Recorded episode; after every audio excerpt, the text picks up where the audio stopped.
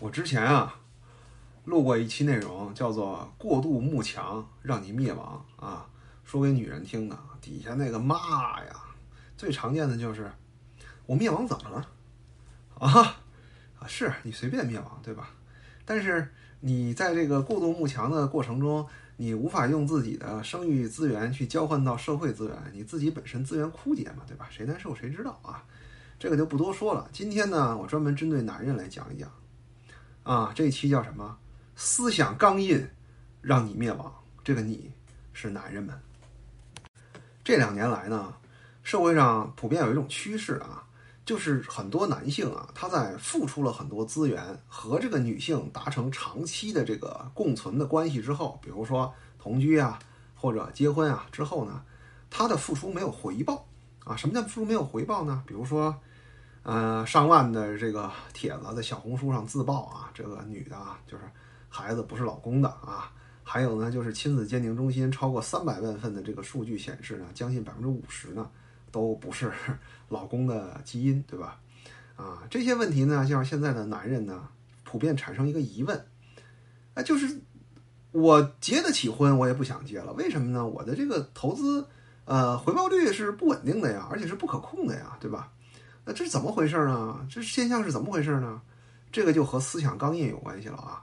这个思想钢印呢，其实是这个《三体》里的一个概念，对吧？就是意思意思是就把你这个呃脑子里给你种上一种观念啊，然后你就被它控制了啊。其实很多今天的男性啊，虽然他生活在二零二零年，但他头脑中对于女性的理解啊，还停留在一九七零年啊啊，也就是我们的父辈那一代。啊，普遍遇到的女性的那种模板啊，但是今天呢，时代变了啊，今天的女性和那个时代女性已经不一样了，因为今天的社会的生产生产力发展和这个社会结构已经发生了深刻的变化。呃，面对深刻变化的时候呢，女性总是比男性适应的更快的啊。那比如说，嗯，过去有句古诗叫“乡音未改鬓毛衰”，是吧？那个字念“衰”啊，呃。说的是什么？说的是男人啊，男人可能呃进城打工一辈子，二三十年啊，他那个乡音改不掉。但是我告诉你，你去观察一下女人啊，三年之内，保证你已经听不出来她是哪来的人了啊！这是天赋啊！女人对于环境的适应力就是强啊。那么今天过去啊，过去啊，我们当我们谈到婚姻的时候啊，男人对这个婚姻的这个默认选项就是说，呃，我可以充当农夫的这个角色，对吧？供养者。那么女女方那边呢，默认能够做到什么呢？就是我可能不喜欢你这个人，你对我可能没有什么性吸引力，但是因为你为我为我提供了这个物质供养啊，我仍然会尊重你，我们会老老实实的过一辈子。这是过去的模型，今天的模型变成了什么样子呢？哎，农夫呢已经成为了婚姻的一个准入门槛，就是说啊，你好不容易买了车买了房呢，啊，只能说让女性。觉得我们可以继续往下谈啊，这是第一点。第二点呢，生育这项义务过去是属于女性的义务啊，今天成了女性在谈婚论嫁中的一个加分项啊。我嫁给你，只代表我这个人嫁给你了啊。你要想用到我身体的这个生育资源啊，对不起，你还得要付出更多啊。我很不容易，我很疼啊，就仿佛这个孩子呀，跟他自己没有任何关系一样，对吧？那么第三点呢，这也是最重要的一点。就是今天在这个婚姻契约中啊，女方的违约成本非常低啊！我给你就就像最早说的啊，我在小红书上我都可以自曝这孩子跟我老公没关系，那又怎么样呢？照样有老公来供养着你，对吧？啊，我去亲子鉴定啊，这孩子不是我的啊，这概率都高到这种程度，当然可能是有怀疑才会去做，对吧？但是你考虑到这个三百万样本，可能有接近一百五十万他都不是亲生的。这个绝对数量也很惊人了，是吧？啊，为什么它可以这样呢？因为现在它违约成本低，对吧？违约成本低的主要原因呢有两点啊，一个呢就是我之前很多内容里讲过的啊，就是舆论嘛，对吧？消费主义嘛，啊，它要引导你去消费啊，所以它会纵容你所有这个啊人性中嗯不太闪光的那一面去肆意生长，对吧？啊，对不起老公，那对不起了，对吧？谁对对得起我，我就对得起谁。谁给我花钱，我就跟谁睡，是吧？这个呢，之前讲过啊。还有一个概念呢，我之前讲的不多啊。这概念就比较深刻了啊，就涉涉及到这个五环内外的这个不同逻辑问题啊，还是要回到费孝通的那本《乡土中国》上啊。其实我们并不能说今天的女人就怎么道德下降，怎么怎么样呢？其实人性呢，千百年来没有变过啊啊！你以为过去那些就是啊，只跟老公存在供养和被供养的关系的女人，她就不愿意去外面找一些刺激吗？她也愿意啊。但是呢，过去的中国的社会结构呢，是以农村为主啊，在这个乡土中国的这个概念里面啊。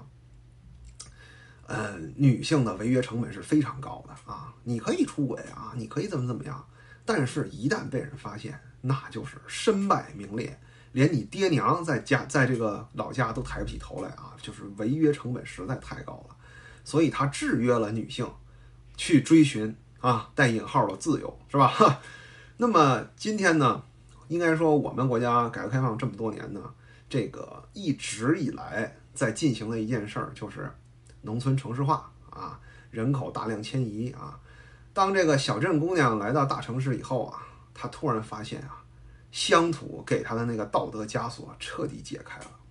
在大城市里，没有人知道你是谁，你随便折腾，随便浪，换个 ID，你又是一条好汉啊啊！邻居们都不知道你是谁啊，而且你在这个你的露出成本降低了啊，你的选择更多了，你跟谁你都觉得亏。对吧？